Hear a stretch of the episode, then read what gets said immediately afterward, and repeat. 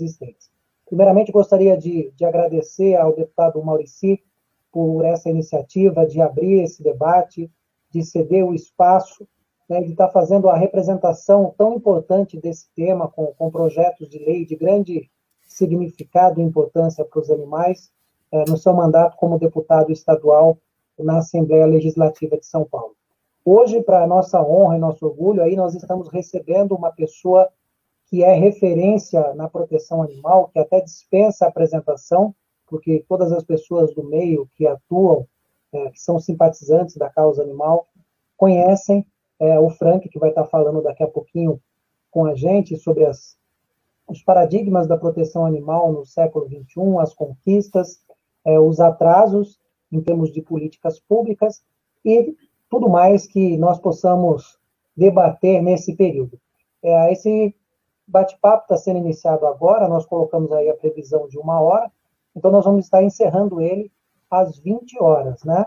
É, passada essa parte das respectivas apresentações e das colocações das ideias, nós vamos também abrir né, para as perguntas das pessoas que estão interagindo com a gente para debater. É importante que vocês façam essas perguntas, avisem os amigos, compartilhem esse conteúdo, é, que também depois vai ficar disponível aí na página do deputado Maurici, para que nós possamos conscientizar o maior número possível de pessoas. Né? O Partido dos Trabalhadores também está ah, com a criação do setorial no âmbito nacional, estadual e nos municípios, e é uma importante ferramenta para levar essa discussão tanto para dentro da política como para as cidades, onde estão os maiores problemas de abandono dos animais, da falta de estrutura e da necessidade cada vez mais evidente de que os governantes olhem por essa causa. Né? Afinal de contas, é uma, um problema de saúde pública também. Quando nós investimos em programas de castração permanente, nós estamos investindo na saúde pública, além da questão é, humanitária de amor e respeito aos nossos animais. Então, eu queria passar a palavra ao deputado Maurici, né, criador dessa iniciativa é, tão importante, e nós vamos dar sequência posteriormente a cada 15 dias, trazendo é, convidados, é, pessoas para debaterem esse tema. Maurici? Boa noite, Danilo. Boa noite, professor Frank Alarcon. Boa noite a todas as pessoas que compartilham conosco esse momento. Eu, Danilo, fico muito feliz de poder contribuir para esse debate importante com o mandato, que o mandato seja uma ferramenta desse debate. Eu estou entre as pessoas que acreditam que toda forma de vida importa e que é impossível pensar em construir uma sociedade menos desigual, mais justa, mais igualitária, sem entender que nós, seres humanos, compartilhamos esse planeta com outras formas de vida e que toda forma de vida importa. Não há como lidar ou como lutar pelos direitos dos seres humanos, sem lutar também pelos direitos dos animais. Esse debate é um debate contemporâneo, é um debate oportuno. O Partido dos Trabalhadores, que é o meu partido, também está antenado é, a esse debate. Demonstração disso é a recém-criada, recém-iniciativa de criar setoriais sobre o tema nos diversos níveis, federal, estadual, municipal. E quero agradecer, por fim, ao professor Frank Alarcon por nos dar a honra de estar inaugurando esse espaço que a gente quer consolidar, é, com, trazendo outras pessoas para contribuir com essa discussão, com esse diálogo, a cada, a cada 15 dias aqui nessa mesma página. Muito obrigado, professor. Obrigado, Danilo. E que o debate seja proveitoso para todos e todas que compartilhem conosco. Bom, antes de passar a palavra para o Frank, eu acho que eu vou pedir até para ele fazer a apresentação, senão eu acho que a gente teria que passar o resto do debate aqui só fazendo a apresentação do currículo do Frank, né? Tamanha aí a, a, a grandeza tanto no campo acadêmico da as formações que ele possui, né, que fortalece muito esse debate, porque ele fala com, com propriedade de causa e por conhecer tanto da parte prática como da parte técnica, né, e também dos trabalhos que ele já desenvolveu. Obrigado, Frank, mais uma vez, é, por ter aceito o nosso convite. A gente sabe que você tem uma agenda é, muito atribulada, até pela sua atuação é, se dá em, em âmbito nacional. Então, fica aqui mais uma vez o nosso agradecimento. Agradecer as pessoas que estão entrando, né? O chat está cheio aqui também, e daqui a pouco a gente vai poder entrar para as perguntas. Obrigado, Danilo. Obrigado, deputado Maurici. Sou eu que agradeço o convite, a oportunidade de abrir esse espaço, que, como vocês bem disseram e diagnosticaram, é de extrema importância, porque é um espaço de diálogo, e diálogo é algo que ultimamente tem sido muito prejudicado por uma série de posicionamentos polarizados sobre temas tão importantes. E ainda que o dissenso seja muito importante, conversávamos disso há, há pouco com o deputado Maurici, é importante que os diálogos sempre se amparem sobre evidências, sobre fatos. E quando nós falamos de proteção animal, nós, por um lado, temos números assombrosos que vão subsidiar esse debate, e, por outro lado, também temos muito desconhecimento da realidade animal e, no, e a sua interação com o universo humano. E esses dois aspectos são muito importantes, porque aquilo que a gente não conhece, a gente tem dificuldade de diagnosticar, e, portanto, dificuldade de encontrar e desenvolver soluções. E para aquilo que a gente conhece, é importante que os tomadores de decisão, os agentes políticos, eles é, se apropriem desses dados e justamente utilizem esses números, esses dados, para, junto aos seus colegas, desenvolverem propostas legislativas, ações no executivo que beneficiem todos, tanto animais humanos como não humanos. E eu gosto de usar sempre esse termo, animais humanos e não humanos, para lembrar a todos os que nos escutam e os que nos ouvirão que nós também somos animais. Então, lutar por direitos aos animais é também lutar pelos direitos humanos. Evidentemente, os animais hoje, os não humanos, eles não podem ser elevados à categoria de pessoas, a pessoa natural, a pessoa que tem um CPF. Mas isso não quer dizer que eles sejam entes desprovidos de atributos fundamentais, como a capacidade de sentir frio, medo, tristeza, angústia, felicidade. São organismos que têm interesse, que têm preferências, que têm uma complexidade cognitiva, um aparato psíquico mental muito sofisticado, ao qual nós não temos acesso. Então, ignorar tudo isso e submeter os animais de todos os tipos aos abusos, às crueldades, a procedimentos absolutamente bárbaros no século XXI é algo que todos nós devemos combater, seja como cidadãos, seja como agentes políticos. Então, nesse sentido, a iniciativa do deputado Maurici é fenomenal. E tanto é fenomenal quanto a iniciativa do Partido dos Trabalhadores, que hoje inicia esse processo de organização de um setorial que busca trabalhar especificamente com esse assunto. Esse assunto além de uma. Esse, é, ele pode parecer uma excentricidade, pode parecer algo como, ah, é do pessoal que gosta de bichinho. Não, não é. A luta por direitos aos animais, ela dialoga de maneira muito íntima com a própria estabilidade da sobrevivência humana, porque, como bem adiantou o deputado Maurici, nós somos um tipo de animal no planeta, mas existem milhares, centenas de milhares de outras espécies de animais e milhões de outras espécies de organismos vivos. E aqui a gente vai desde os micro-organismos até os organismos multicelulares, temos os vegetais, os animais. Dentro dos animais temos os insetos, temos os répteis, as aves, os mamíferos, os anfíbios. Enfim, é, é muito sofisticada a criatividade é, natural, biológica. E nós somos apenas um desses organismos, mas que para dialogar com um evento muito atual, que foi a apresentação da primeira parte do relatório do IPCC, divulgada hoje, 9 de agosto.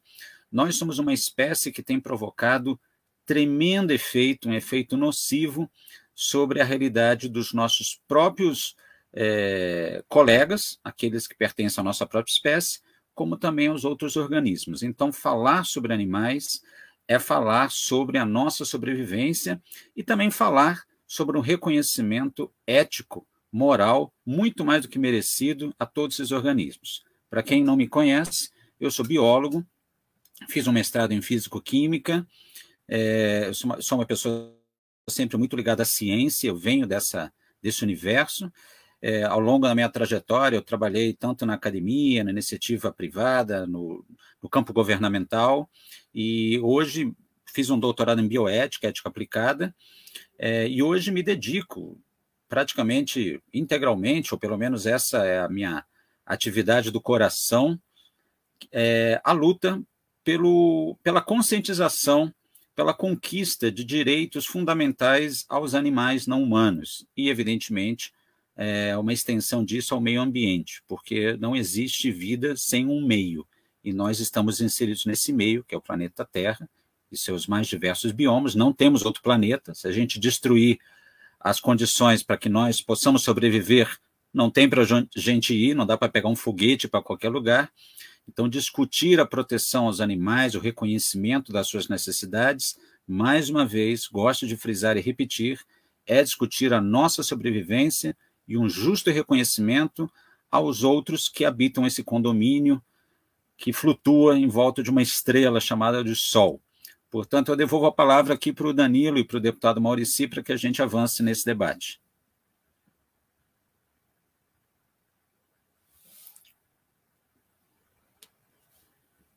A situação atual né, que nós estamos é, passando no país é, e dada a essa questão, né, justamente essa questão ambiental, né, nós vemos aí a questão de queimadas na Califórnia, é, esse desequilíbrio ambiental que passa também, porque na verdade isso é uma em virtude da, da intervenção humana, então nós temos essa questão ambiental no, no plano global, que muitas vezes acaba chamando mais atenção, mas também na esfera municipal, a, aquela, aquela questão mais pontual, que é a situação dos maus tratos, né, que é a falta de políticas públicas que existem.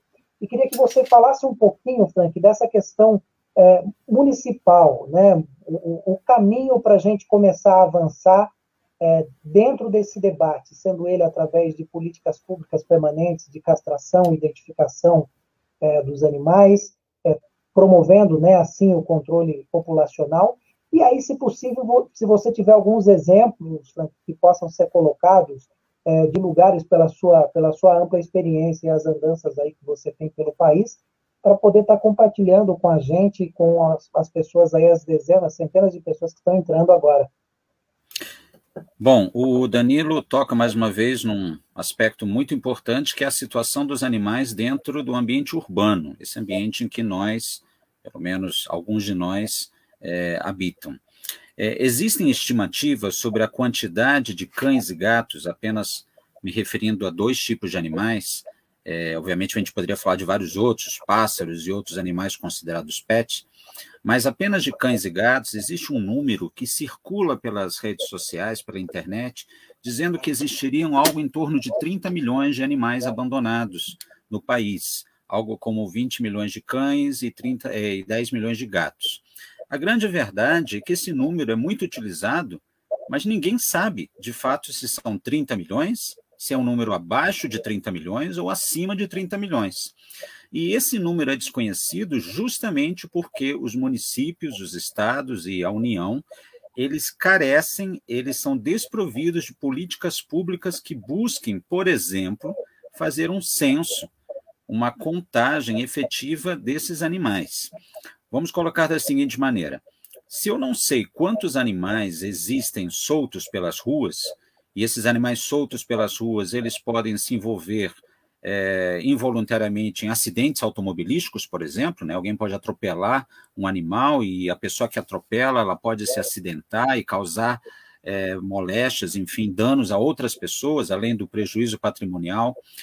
É, se esses animais que estão circulando, eles podem ser eventualmente transmissores de zoonoses infecciosas, e isso, obviamente, vai levar pessoas a ocuparem leitos hospitalares, a terem que tomar vacinas antirrábicas, a terem que se ausentar do trabalho. Se esses animais eles circulam pelas cidades e eventualmente buscando sobreviver, buscando comida, acabam é, entrando nas caçambas, mexendo no lixo e criando ambientes propícios à proliferação de alguns insetos que poderiam trazer moléstia. Eu poderia aqui citar pelo menos mais uns 10 exemplos de problemas é, pelo fato desses animais estarem circulando de forma descuidada nos centros urbanos. Se eu não sei quantos são, é muito difícil que eu consiga propor uma solução para esse problema. Uma das soluções que é inegável, indiscutível, é o da esterilização cirúrgica desses animais. Vamos fazer um pequeno retrospecto histórico. Os animais domésticos, os cães e gatos, de novo, apenas para falar desses dois, não estou falando de cavalos, de aves, mas o raciocínio se aplica. Esses animais domésticos, eles são fruto da manipulação humana. Ao longo de milhares de anos, ao longo dos séculos, nós selecionamos animais, colocamos alguns tipos de animais para copularem um com os outros e darem proles que atendessem os nossos caprichos, sejam caprichos, necessidades comportamentais ou funcionais. E hoje nós temos muitos animais abandonados na rua, é, ou em abrigos, ou em centros de controle de zoonose, ou submetidos a maus tratos em residências. É, de onde vieram esses animais domésticos? Eles são resultado da ação humana. Então, nada mais justo que nós, humanos, devamos nos responsabilizar pelo, pela miséria que eles experimentam. E a esterilização química é uma. perdão, a esterilização cirúrgica, química não, de maneira alguma. A esterilização cirúrgica é uma das ações, apenas uma das ações, que deve ser aplicada aos animais, sejam eles é, submetidos à guarda de alguém, sejam os animais errantes, aqueles que circulam pelas ruas e que não têm um tutor, um guardião pré-estabelecido, inclusive os cães comunitários, por exemplo, né? as colônias de gatos nos empreendimentos, por exemplo, imobiliários, em alguns terrenos baldios, em algumas obras que às vezes são abandonadas, todos esses animais deveriam estar sendo submetidos a programas de esterilização cirúrgica.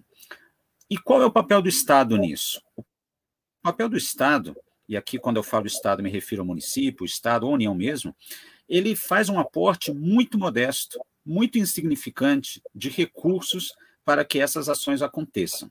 Seja no oferecimento de veículos móveis para esterilização cirúrgica, seja oferecimento de hospitais ou clínicas ou ambulatórios veterinários para a população carente, seja a, é, a formação de convênios com clínicas já existentes que atenderiam a população a preços honestos, a preços razoáveis, os conselhos regionais de medicina eh, veterinária, inclusive o federal, eles têm uma parceria muito precária, ao meu ver, com a, o poder público nesse sentido. Então, essa ação apenas, eu estou falando apenas da esterilização cirúrgica, ela já é muito ineficiente. O que diremos das outras? O que diremos, por exemplo, da falta de transparência nos centros de controle de zoonose? Quantos animais existem lá? Que tipo de animais são? Será que a foto desses animais, os dados desses animais estão disponíveis para a população, para que eles possam saber se eventualmente existe um animal ali seu que foi perdido, ou um animal que se enquadra em algum conjunto de atributos que é, lhe permita ser adotado? Então, esse é um outro problema. O oferecimento de auxílio e amparo aos protetores, às pessoas que se dedicam é, patrimonialmente no cuidado de animais que o poder público ignora. O que acontece com os animais que são atropelados e não são resgatados? Para onde eles são levados? Enfim, existem várias ações que poderiam ser tomadas por um agente público, um tomador de decisão, pelo empresariado, mas que infelizmente não são. E a castração, termo popular que se dá à esterilização cirúrgica, é apenas um desses elementos elemento que eu considero fundamental, mas que não vai resolver o problema, Danilo. Se a gente pudesse esterilizar todos os animais num passe de mágica, nós ainda ficaríamos com o seguinte problema: quantos animais existem no estado de São Paulo, no município de São Paulo? Esses animais precisariam estar vinculados a uma identificação única, a uma espécie de RG, para que eu pudesse saber que aquele RG animal, que aquele número animal, identificador animal, está vinculado a um CPF humano. Né? Eu preciso colocar esses animais sob a responsabilidade de um indivíduo ou de um grupo, porque esses animais eles são vulneráveis, eles não trabalham, né? eles precisam se alimentar, eles podem se envolver numa ação violenta, é, que desencadeie mordeduras sobre outros animais ou outros humanos, quem é que se responsabiliza? Os pais não são responsáveis pelos filhos, caso os filhos cometam alguma é, inadequação social? Pois bem, os animais também precisam ter responsáveis. E para que eles tenham responsáveis, é preciso que eles sejam identificados, contados, que a gente saiba quantos cães, quantos gatos existem, é, quantos cavalos, quantas aves e assim por diante. Então, Danilo, essa é apenas uma ação que o poder público já deveria ter, estar participando, ao meu ver, já há muito tempo. Maravilha, Frank. É, queria ver com, com o Maurici também, né? Maurici é autor aí da, da lei né, que cria o Dezembro Verde, né, que justamente é um mês que serve para estar tá trazendo esse debate, né, uma data oficial hoje no calendário do Estado de São Paulo, para tra trazer esses debates para os municípios, para as escolas, para envolver o poder público, né, para ter um momento de reflexão, né, Maurício? É, a ideia do Dezembro Verde é exatamente essa, né, é promover, concentrar, fazer um momento de, de reflexão da sociedade como um todo sobre o tema. E eu acho que o foco principal que nós temos que ter, nós aqui, é, que estamos, temos responsabilidade pública, é na criação de políticas públicas né, para avançar isso. Não é uma situação que vai se resolver. O professor Frank falou bem. Essa situação especial dos animais domésticos é uma situação que vem sendo criada pela sociedade humana há milhares de anos. Né? Isso eu não tenho ilusão de que uma situação eh, desenvolvida e construída por uma sociedade vai se resolver no tempo de uma geração. Mas acho que nós temos que, é, estimulando esse debate, fazer dar essa contribuição. E a ideia do Dezembro Verde é exatamente essa. É, Frank, dentro dessa, de, desses, desses aspectos né, que você abordou, é, tem algum, alguns modelos, alguns exemplos né, de, de políticas públicas que nós, nós tivemos um caso recente aí, né, quem acompanhou aí o, a, sua participação com, com o Trigueiro na Globo News, é, sobre a questão de Londrina, né, e alguns outros municípios que estão sendo utilizados como referência em projetos de políticas públicas. É, é, como bem disse o Danilo, recentemente é, pudemos ver que, por exemplo, esse é um dos exemplos, o município de Maringá é, na região sul do país, ele tem uma série de ações muito interessantes no auxílio aos cuidados animais e também no auxílio às pessoas que são os tutores desses animais. Não adianta a gente também querer ajudar o animal se as pessoas que são responsáveis pelo cuidado desses animais, pela oferta de comida, água, abrigo, segurança é, clínica, elas também não têm, de uma certa maneira, um amparo da, do Estado. E aqui, é, por exemplo, eu me lembro que no município de Maringá existe uma informatização, uma apresentação de aplicativos que permite justamente esse rastreamento de quais são as demandas e quais são as possibilidades de soluções. É, hoje em dia, todo mundo tem um celular na mão. E se você tem um aplicativo desenhado simples, mas que consiga vincular o problema animal com uma pessoa, você automaticamente tem, por uma questão de geolocalização, uma identificação de onde está esse problema, no estado ou no município. E se você consegue depois mapear, é, fazer um, um mapa de temperatura, vamos dizer assim, de número de chamados ou de tipo de eventos, é, no mapa da cidade ou do estado, você consegue ver claramente que regiões estão mais carentes de um determinado serviço do que de outro. Por exemplo, certamente existirão regiões né, no município de São Paulo que eventualmente reúnam é, mais problemas de ordem de, sei lá, vou, vou chutar aqui, falar qualquer bobagem, de acidente com animais. Mas outra região da cidade terá um problema maior de, por exemplo, de é, proles muito numerosas de animais abandonados e outra região terá um problema mais maior de gatos do que de cães e assim por diante. Então, eu acho que se o, o poder público ele trabalha no desenvolvimento de um aplicativo que permita que a sociedade alimente esse aplicativo, esse sistema com informações, metade do problema já está feito, porque você vai permitir poder fazer um diagnóstico. E fazendo o diagnóstico, eu vou conseguir destinar recursos e trabalho de profissionais de maneira muito mais racional. Uma coisa é você deslocar uma equipe de veterinários para a zona oeste de São Paulo, sabendo que lá ela tem que atender uma série de cidadãos que estão reclamando de problemas de, sei lá, uma infecção de pulgas ou uma, um tipo de parasitose qualquer. Se eu sei que tipo de problema existe numa região, fica mais fácil é, resolver esse, essa questão. Então, eu acho que hoje, em tempos de é, redes sociais, em tempos de celular na mão de praticamente todo brasileiro, claro que algumas pessoas não têm essa possibilidade, eu acho que a oferta, o desenvolvimento de um sistema que integra essas informações e que seja transparente e de fácil utilização é um ponto é, muito importante no mandato e na, e na gestão de qualquer agente do executivo, e no mandato, obviamente, de algum é, membro do legislativo que possa propor isso. Então, eu me lembro que no município de Maringá, e eu tenho contato das pessoas que lá é, desenvolveram esse tipo de ação, essa é apenas uma atividade, eu, se não me engano, de um, um conjunto de 60 ações. Outro tipo de ação também que é muito bem desenvolvida em alguns municípios, é a parceria ou convênio com clínicas veterinárias. O que acontece muitas vezes é que as clínicas veterinárias ou alguns veterinários, eles não se interessam em fazer essas parcerias com o poder público por causa do valor do ticket que é pago para uma determinada intervenção. Então, é preciso pensar aqui que maneira nós temos de tentar atrair mais esses veterinários para realizarem essas ações. Uma maneira que me ocorre aqui é, de repente, envolver os acadêmicos de medicina veterinária que estão é, meio que na conclusão do curso. Eles precisam cumprir créditos acadêmicos de horas e eles já têm um treinamento bastante razoável para, pelo menos, realizar algumas intervenções clínicas ou cirúrgicas. Claro que sempre devidamente acompanhados de um supervisor, de uma pessoa com ampla experiência.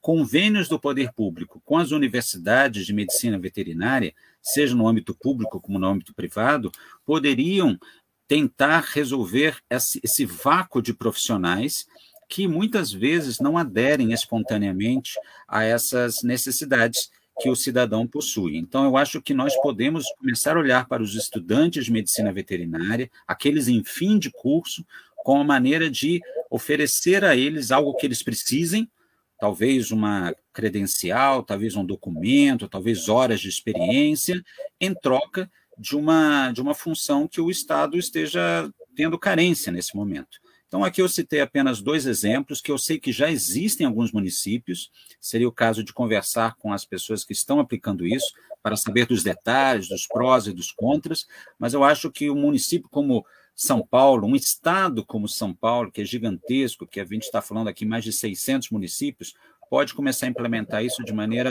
bastante eficiente. Quantas universidades de medicina veterinária existem no estado de São Paulo? São muitas, e elas é, englobam muitos potenciais veterinários que não importa que carreira eles sigam, se animais de grande porte ou pequeno, eles podem sim contribuir em troca de algum benefício com uma demanda que a população é, precisa ver sanada.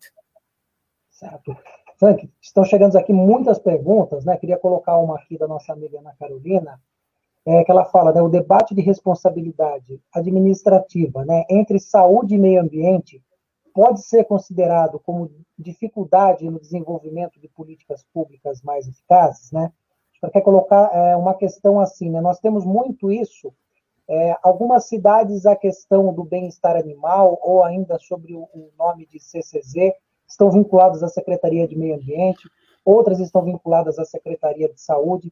Então, se existiria, né, se eu, se eu entendi bem a, maneira, a pergunta dela, se, o, qual que seria o melhor caminho para trabalhar isso? Seria padronizar, de repente, a, tudo que é relacionado a bem-estar animal está debaixo do guarda-chuva da saúde ou do meio ambiente, ou, ou fazer uma, uma, uma divisão de outra forma relacionado a isso para facilitar que, que essas políticas públicas cheguem de fato, de maneira efetiva, na ponta do problema?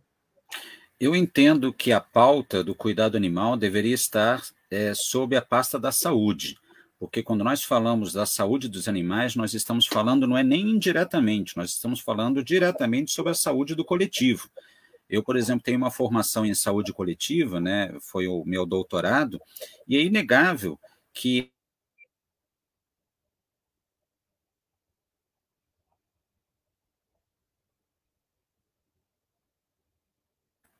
é, é, repercutem sobre os gastos do Estado no sistema público de saúde. Eu vou dar um exemplo aqui muito simples. Vamos imaginar que um determinado cidadão seja mordido por um cão. Aconteceu, acontece às vezes. E essa pessoa ela vai ter que tomar a vacina antirrábica. E essa pessoa talvez ela tenha que ter uma licença do seu trabalho por um, dois dias para se recuperar da mordida. Quanto isso já não gera de custo, não somente para o Estado, mas para o órgão que eventualmente emprega esse cidadão? Quanto se gasta de seringa? Quanto tempo de um profissional de medicina foi gasto naquela ação? Então, para cada real que a gente investe eh, no cuidado animal, nós estamos economizando vários reais na saúde pública destinada aos, aos humanos. Então, como a pasta da saúde, ela normalmente ela é munida de mais recursos, o cuidado animal precisa estar dentro da esfera da saúde. Colocá-la dentro da esfera do meio ambiente, por mais que faça sentido, afinal, a gente associa meio ambiente com animais. A gente sabe que o meio ambiente, é, que é evidentemente importante, eu sou biólogo, né? Seria ridículo dizer o contrário. Ela muitas vezes, do ponto de vista orçamentário, ela não é munida de recursos volumosos e significativos e obrigatórios, isso é importante dizer, né? As verbas, os recursos destinados à saúde, eles precisam ser pagos, é uma questão constitucional.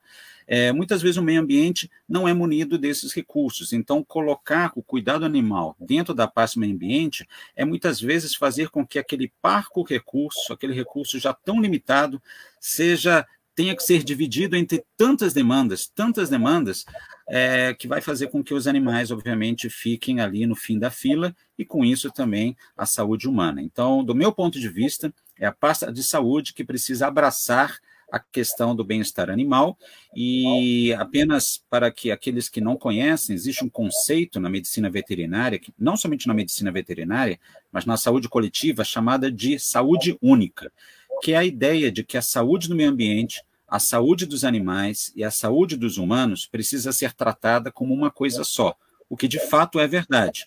Quando você tem um meio ambiente doente, você vai ter humanos e animais doentes, e a gente pode fazer essa combinação para qualquer um desses fatores. Então, a saúde única, ela precisa dialogar com o cuidado animal, e eu não vejo como isso acontecer é, é, se ela ficar fora da pasta da saúde. Eu não sei se me fiz entender, Danilo. Não, ótimo, ótimo, Frank. Inclusive, é, dentro desse tema também, a Lucélia Potuense Lima, aqui, né, ela, ela manda uma pergunta que vai justamente de encontro a isso também, né, que ela fala, né, é, no ano passado não teve a campanha de vacinação para os animais é, e, pelo visto, esse ano também não terá, né? É, e aí ela fala, né, até para a gente verificar, verificar isso. E realmente é uma demanda que, que tem chego de diversos municípios, né? Tanto, tanto aquela vacina tradicional como outras que eram, que eram aplicadas aí. É uma coisa que também não dá para entender, né? Isso foi, foi tirado isso da saúde pública.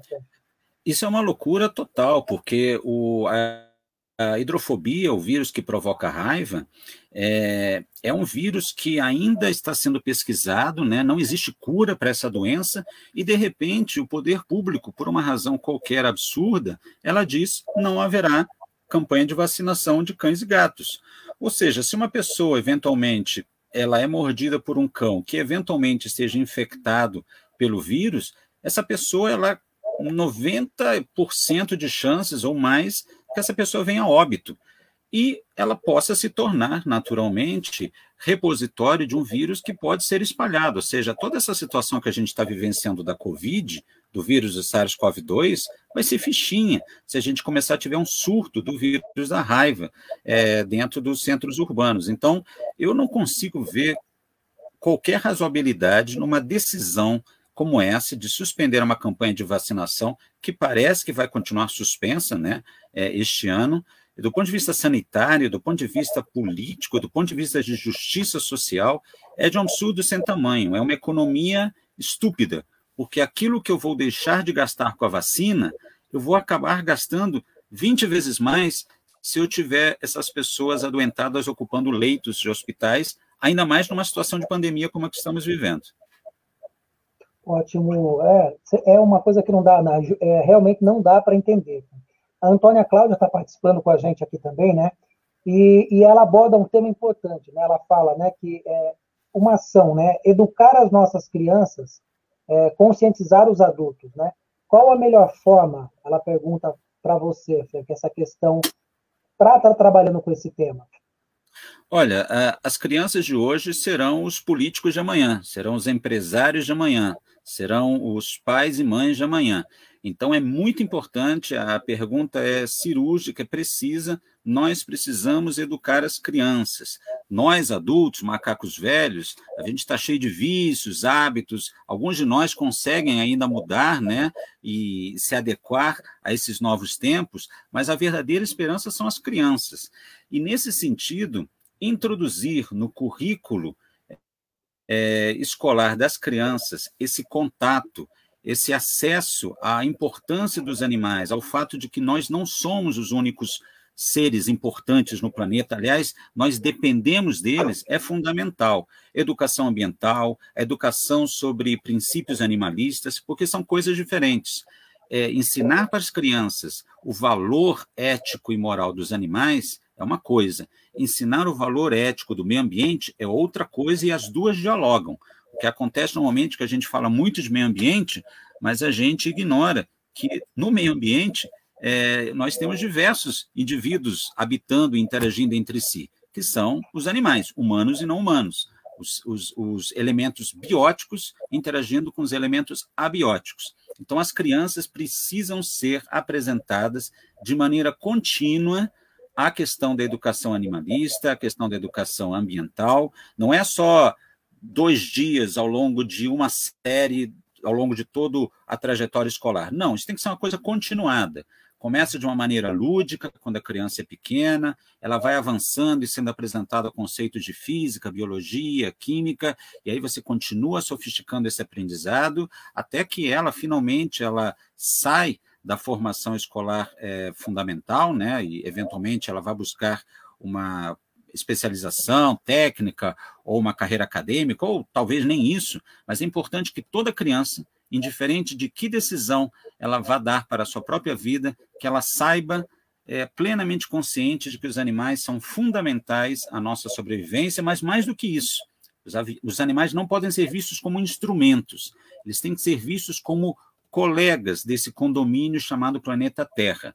E nós, eh, Danilo, eu sempre brinco com as pessoas, mas é uma maneira de deixar muito claro, nós temos sido aquele eh, cidadão do condomínio que faz barulho depois das 10 horas, joga lixo no corredor, não cumprimenta o porteiro, sabe? Aquele condomínio onde você tem aquelas pessoas que mais causam problemas do que trazem soluções. Nós temos sendo, é, nós temos é, tido esse comportamento no planeta Terra. Vai chegar uma hora que o síndico vai chamar a gente para conversar e, de repente, a gente pode ser expulso desse condomínio. É verdade, isso aí não, não, não tenha dúvida, né? É, tem várias perguntas que estão chegando dentro do mesmo contexto também, que eu queria até é, colocar elas aqui de uma maneira, de uma maneira geral, né? É que as pessoas estão perguntando, né? Com o grande número né, de clínicas particulares que existem, é, qual seria uma maneira de trazer? Você, você já citou né, alguma, alguma, algumas questões é, que muitos profissionais eles acabam não se interessando pelo, pelo ticket médio que, que é oferecido quando se fala de políticas públicas, né? É, você tem um custo de, castração num programa, um custo muito mais alto é, numa ação popular. Você vislumbra alguma maneira de trazer esses profissionais é, para esse debate está participando com isso? Olha, uma pessoa que certamente pode falar sobre isso com propriedade é o deputado Maurici, mas, é, é, assim, da minha, da minha experiência de vida, é, uma coisa que eu aprendi é o seguinte: quando você obriga as pessoas a fazer alguma coisa, elas tendem, salvo algumas raríssimas exceções, a, a ficarem muito relutantes de aderir a alguma coisa que são obrigadas. E se elas têm que fazer, elas fazem com raiva. Então, a melhor maneira é de fazer uma parceria com elas, de mostrar para elas que elas, se elas aderirem a algum pedido nosso, elas podem, inclusive, ser beneficiadas com isso. Olha, é, se existe um grande número de clínicas veterinárias, essas clínicas veterinárias estão localizadas em alguma região da cidade. E, obviamente, essas pessoas, essas clínicas pagam tributos elas podem ter algum tipo de facilidade no pagamento, no pagamento desses tributos, um eventual desconto no pagamento desses tributos. às vezes elas podem ter algum tipo de é, adicional justamente por estar fazendo algum tipo de atividade que o poder público necessita. E eu não estou falando de grandes fortunas que o Estado vai deixar de arrecadar com isso daí. É, eu acho que existem serviços que podem ser construídos em parceria com os veterinários, com as empresas que produzem os medicamentos e que, obviamente, são utilizados por esses profissionais, é, com a questão de oferecer de estágios. Existem certamente maneiras criativas, eu acho que a gente não precisa reinventar a roda. Existem municípios, não somente no estado, mas no país e no mundo, que já encontraram formas de dialogar com o um profissional de medicina veterinária no sentido de dizer: olha, você vai se dar bem se você aderir a este programa. Eu te ajudo, você me ajuda e a população ela vai acabar sendo auxiliada. Assim, uma uma ideia que me ocorre aqui, mas eu não sei se ela é factível, é justamente essa questão do IPTU. Se não é possível dar um desconto no IPTU, talvez seja possível oferecer uma facilidade no pagamento desse IPTU, talvez parcelado, talvez em, em, três cotas com um desconto razoável, uma reversão disso de alguma maneira, mas certamente existem maneiras muito mais inteligentes do que essa ideia boba que eu estou colocando de seduzir o dono da clínica veterinária, é, o profissional da clínica veterinária, a colaborar com o poder público. Ótimo, Frank. A, a Luciane Reibaldi, aqui, ela fez uma, uma, um comentário bem interessante, né, que ela fala assim, é, cada município precisa começar a encarar esse problema. Né? Acho que agentes de saúde têm acesso a todas as casas, e eles poderiam é, também colaborar nessa questão do censo para levantar os problemas locais da causa animal. Perfeito, o comentário é também muito bom. Os agentes de saúde, eles já têm acesso às residências das comunidades, da, dos bairros nobres, dos bairros mais precários, vulneráveis, e certamente a gente já pode usar esse acesso para que eles possam é, é, enriquecer a pesquisa deles e justamente identificar demandas é, dessas famílias. Por que não colocar, por exemplo, um profissional de medicina veterinária nessas equipes de agentes de saúde. Por que não? Afinal, é um médico veterinário, ele é um profissional de medicina. Então, eu acho que a gente já pode usar uma, uma rede que já está capilarizada para poder conhecer mais a realidade dos animais e das famílias. Me ocorreu aqui que eu falei bastante de soluções que alguns municípios possam ter, mas eu queria dizer para vocês que, por exemplo, o Reino Unido é um país, dentre vários, mas o Reino Unido é historicamente conhecido por estar muito avançado na aplicação de soluções sobre essa questão de animais em centros urbanos. Não somente na questão de políticas públicas, de aplicativos, de soluções, de forma de desenvolver convênios com os profissionais. Então, eu acho que o Reino Unido, Inglaterra, é, obviamente, Reino Unido, a gente está falando aqui de quatro é, territórios, mas a Inglaterra, seguramente, ele tem uma tradição muito longa no cuidado, no bem-estar dos animais, e é um lugar onde facilmente pode ser encontrada uma solução para a realidade brasileira e esta sim adaptada, porque a gente tem o hábito de copiar as coisas de fora, mas a gente se esquece de adaptar, porque o Brasil é muito peculiar, o povo brasileiro é diferente, o povo paulistano é diferente, então a gente precisa pegar o que deu certo lá fora, re, re, reengenheirar isso e aplicar à nossa realidade. Certo, Frank, é, tem muita gente perguntando aqui também, né? É, o Jairo Almeida, né? Ele fala, professor, o senhor está a par da situação da Fundação Mata Ciliar, né? Que está sendo despejada em Jundiaí, é, o que vai acabar prejudicando milhares de animais, né? Ela, eu sei que o, que o Frank ele tem uma uma vida extremamente corrida. Não sei se você está a par desse, desse tema, Frank. Sim, esse assunto ele realmente ele acabou passando pela, vamos dizer assim, pela minha é, área de atuação. Eu, infelizmente, eu não vou me aventurar a falar de detalhes sobre essa essa situação, mas sim o que eu sei é que havia um empreendimento imobiliário que ele tinha recebido autorização do poder público para adentrar na área que é hoje ocupada pela mata ciliária. Mata ciliar, ela é uma entidade que tem um trabalho importantíssimo de acolhimento de animais silvestres que são vítimas de acidente, que são recolhidos em operações de investigação contra o tráfico de animais selvagens, é, é, nas rodovias, por exemplo, e eles também têm um trabalho de reintrodução desses animais sempre que possível, não é todo animal que pode ser reintroduzido na natureza, é, e é uma equipe, é uma entidade que está é, composta por biólogos, veterinários, pessoas do mais alto gabarito e idôneas. E por alguma razão que me foge aqui os detalhes agora, o poder público tinha autorizado que um estabelecimento, que um empreendimento privado começasse a avançar com tratores, com máquinas de terraplanagem. E o que, que acontece com todos aqueles milhares de animais que estão localizados naquela região? E o barulho das obras?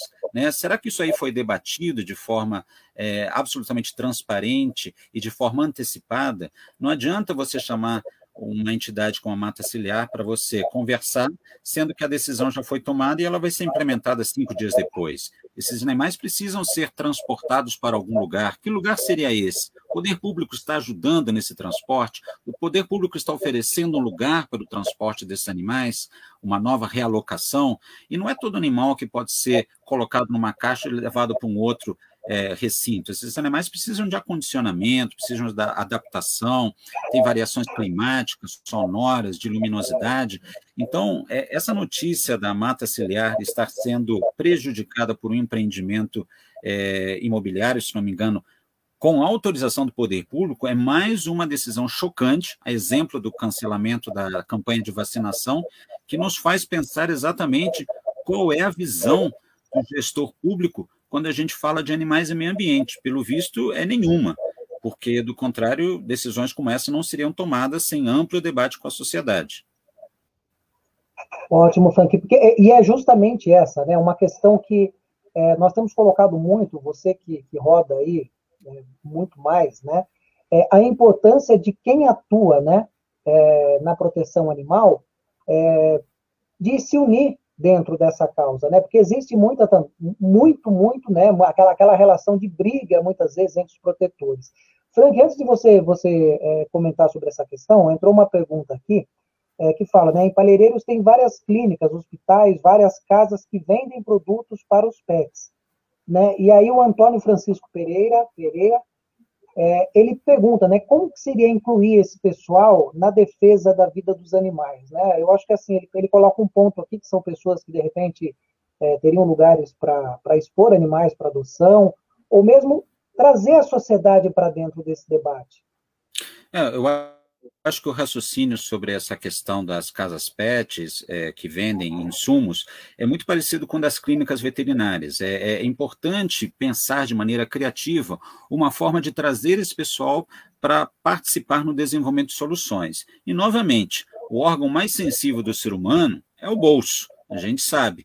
Então, é, essas casas pets, esses empresários que vendem insumos, na medida em que eles conseguirem ter alguns tipos de facilidades, tudo dentro da legalidade, naturalmente, no comércio dos seus produtos, na divulgação dos seus produtos, eu acho que eles vão se sentir muito encorajados a colaborar, seja na alocação de eventualmente é, fotos e cadastro de animais que estejam disponíveis para adoção, seja no fornecimento de uma casinha para um animal comunitário que de repente precisa se proteger do frio, seja, por exemplo, para a oferta de cartilhas que são desenvolvidas pelo poder público em associação com veterinários que dizem o que fazer ou não em situação de identificação de maus tratos ou no, quando você precisa adotar um animal, a questão da guarda responsável. Eu acho que existem tantas formas do, do cidadão colaborar com a proteção animal. Por exemplo, quantos animais não precisam ser passeados, eles não precisam dar uma voltinha de uns 10, 15 minutos no quarteirão. E quantas pessoas eventualmente querem fazer isso, mas não sabem a quem procurar? É, eu, eu, me lembro que existia uma ação muito bonita no CCZ de São Paulo, que era justamente isso. Você não pode adotar um animal? A gente entende. Você está com a receita curta para poder comprar e doar medicamento, ração, areia para gato? Tudo bem, a gente está passando uma crise. Mas será que você não tem duas horas da sua semana ou do seu mês para dar uma volta com um cachorro que está, de repente, preso num abrigo, né, numa jaula ali, esperando uma família que o adote, eu acho que nós, será que a gente não pode doar uma hora do nosso tempo para ajudar a dar banho num animal? Será que a gente não pode doar uma hora do nosso tempo para limpar um recinto que é ocupado por algum animal? É, eu acho que existem várias formas do cidadão é, ajudar os outros animais. Será que eu que tenho carro, eu não posso ajudar uma pessoa que tem que levar o animal de um ponto A da cidade a um ponto B, fazendo esse serviço de transporte de maneira absolutamente voluntária, será que eu não posso premiar o cidadão que começa a fazer esse tipo de ação? Se a gente pensar numa corrente do bem, eu acho que a gente consegue colocar todo mundo dentro de uma solução. O que está faltando aqui é diálogo, né? E isso tem muito a ver com o que o Danilo falou agora há pouco. Está precisando criatividade e, mais do que tudo, a gente está precisando que as pessoas se sentem numa mesa, sem querer brigar, dizendo: eu tenho isto para oferecer e eu estou precisando disto para ter problemas meus resolvidos. Eu acho que essa equação é complicada, mas a gente pode chegar a alguns denominadores comuns, Danilo. Ótimo, Frank. Ah, aqui, não sei se o, se o Frank está, não sei se você está em São Paulo hoje ou no Rio, Frank. Eu agora, neste momento, estou no Rio, mas eu estou sempre tá pulando entre Rio, São Paulo e Brasília. Sim. Não, porque entrou uma pergunta aqui da, da Lucélia também, né, perguntando se ela gostaria de, é, de saber, né, referente assim a, a discussão sobre o, o, fechamento do Hospital Público Veterinário de Jurubatuba na zona sul de São Paulo, né, que é uma polêmica que está aí, que são um dos hospitais da, da Anclibepa que acabou fechando, mas não sei se o Frank, se não tiver informação, depois eu vou pegar alguns detalhes disso e passo passo para ela aqui também, né?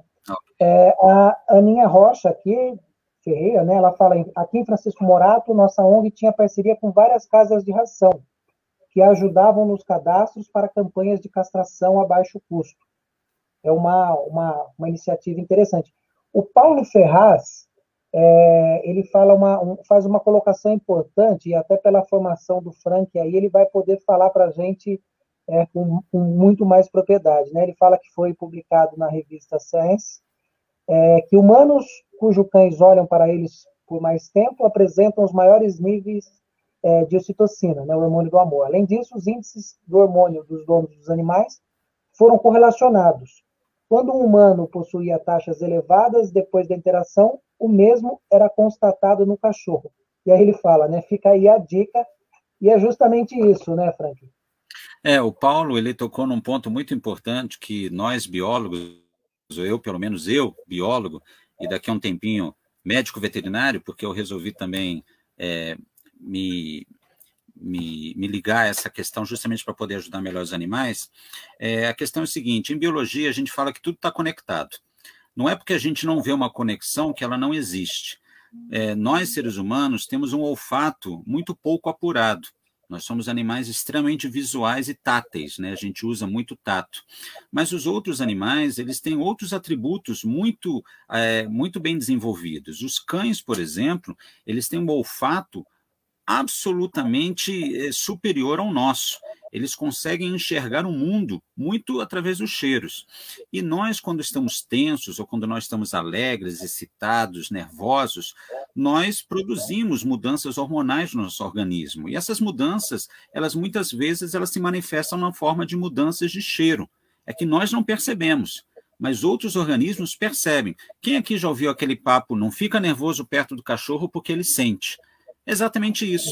A gente tem um cheiro diferente, os animais sentem isso e esse cheiro faz com que ele mude seu comportamento. A ocitocina, que é conhecida popularmente como hormônio do amor, é justamente esse hormônio que nos torna mais meigos, mais afetuosos, né? E esse contato visual que a gente tem com os cães justamente muda as taxas de produção e de expressão desse hormônio. Então, Paulo Ferraz está corretíssimo. Além da ocitocina, temos vários outros elementos que nós produzimos e é, emitimos e percebemos, e muitas vezes a gente não percebe que a gente percebe. Tem muita coisa que a gente responde, mas a gente não está consciente disso. Mas nós, como eu disse, somos animais.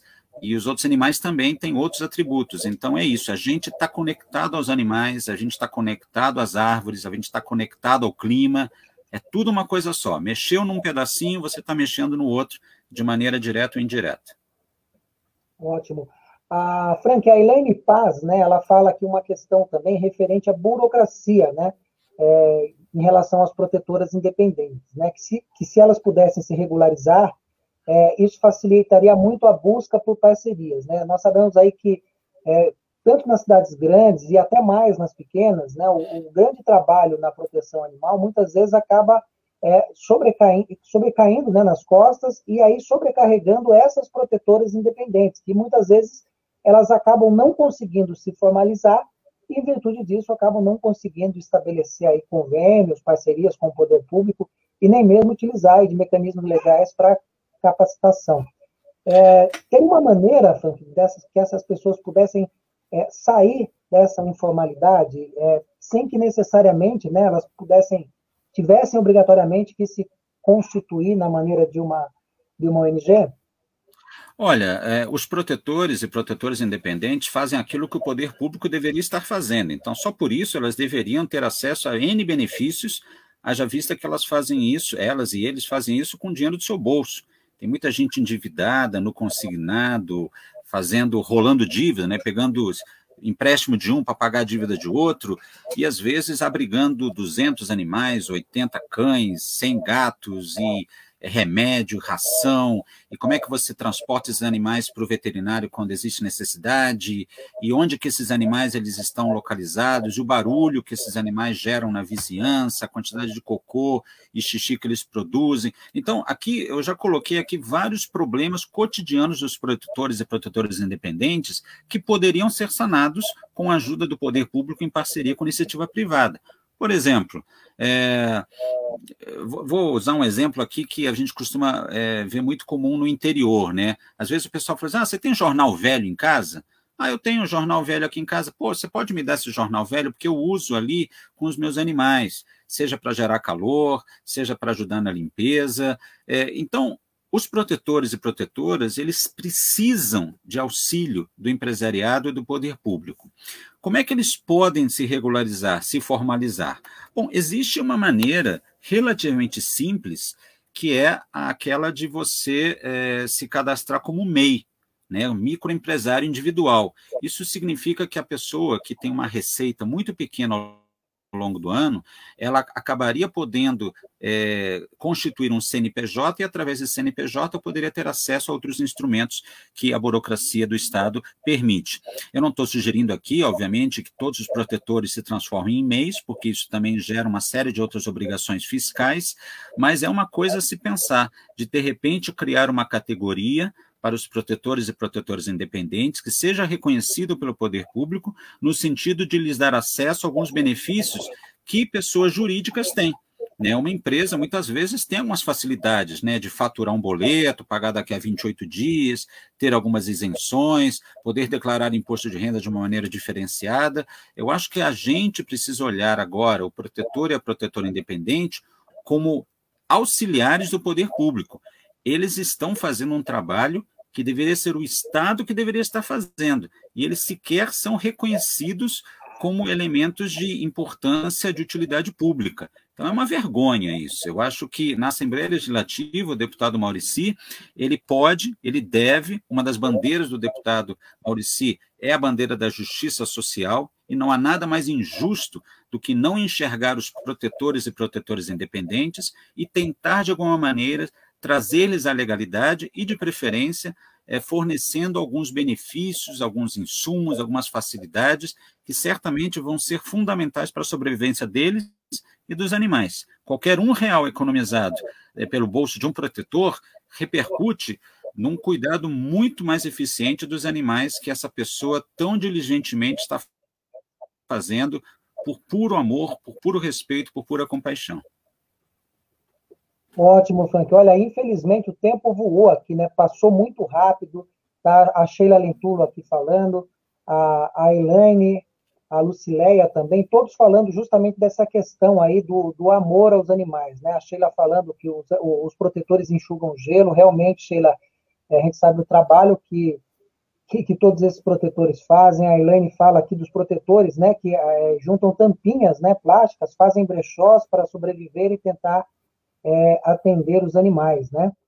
E o nosso tempo, infelizmente, chegou ao fim, Frank, passou muito rápido, acho que você tem que voltar aí muitas e muitas vezes aí para dar mais uma aula para a gente sobre o tema. É, queria agradecer você mais uma vez, agradecer ao Maurici, né, por, por, por iniciar esse debate, esse trabalho aí, e trazer pessoas, né, do, do gabarito do Frank para colaborar com ideias com esse tema, Maurici. Danilo, sou eu quem tem a agradecer. Como já podia imaginar, aprendi muito na discussão hoje, não só com você, professor Frank, mas também com as pessoas que nos acompanharam. Eu fiquei lendo atentamente ao chat aqui. Já você já nos deu grandes sacadas aí para discutir e aprimorar alguns algumas políticas públicas, ideias de políticas públicas. Também já nos deu várias dicas de gente que a gente possa trazer aqui, Danilo. Sim. Como, por exemplo, algumas prefeituras que fazem trabalho exemplar, tentar tentar olhar para essas experiências fora do país, para ver o que a gente pode debater e aprimorar e customizar aqui para fazer avançar o debate aqui no Brasil também. E para encerrar, professor, agradecendo, eu queria especular se talvez essa pandemia da Covid-19 já não seja um aviso do síndico de que nós, condôminos aqui, estamos exagerando nos direitos individuais e abusando dos direitos das outras espécies que coabitam conosco o planeta. Obrigado, Danilo, obrigado, professor, obrigado a todas as pessoas que nos acompanharam. Lembrando que temos um compromisso para daqui 15 dias voltar a esse debate. É isso, Danilo? Grande abraço e boa noite. Obrigado, Maurício. É isso mesmo, né? É, esse nosso compromisso é de a cada 15 dias, às segundas-feiras, né? Às 19 horas. É, nos reunimos aí com pessoas importantes para debater esse tema. Foi uma honra aí, Frank, iniciar esse projeto, iniciar essa caminhada com você. É, aprendi mais, como sempre, toda vez que converso com você, aprendo muito. E e hoje, mais ainda, com as pessoas que participaram, agradecer cada um que entrou, que ficou durante essa uma hora de bate-papo com a gente, uma segunda noite, as pessoas aí que muitas vezes tiveram um dia de trabalho árduo, muitos protetores com a gente, eu sei que estão pessoas aí que com certeza estavam lá colocando ração para o gato, para o cachorro, limpando o canil, que a gente sabe que quem atua nessa área não para nem um minuto, né? e agradecer. E, Frank, foi muito, muito importante a sua participação, mais uma vez, eu queria agradecer, não sei como agradecer aí, espero que em breve nós possamos estar juntos novamente e você fazer uma visita aí para colaborar com a gente, com tantas ideias aí que você sugeriu aí para o mandato.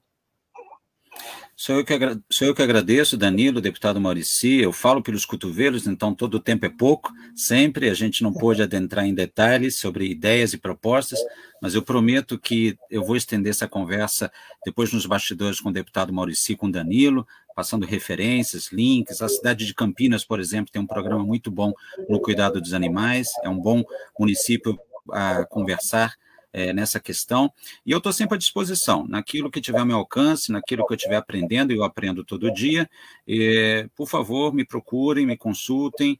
E eu gosto do debate, e é importante, mais do que tudo, e eu finalizo aqui: é importante que os protetores e protetoras sejam vistos como elementos fundamentais no cuidado dos animais. E eles precisam ser cuidados também.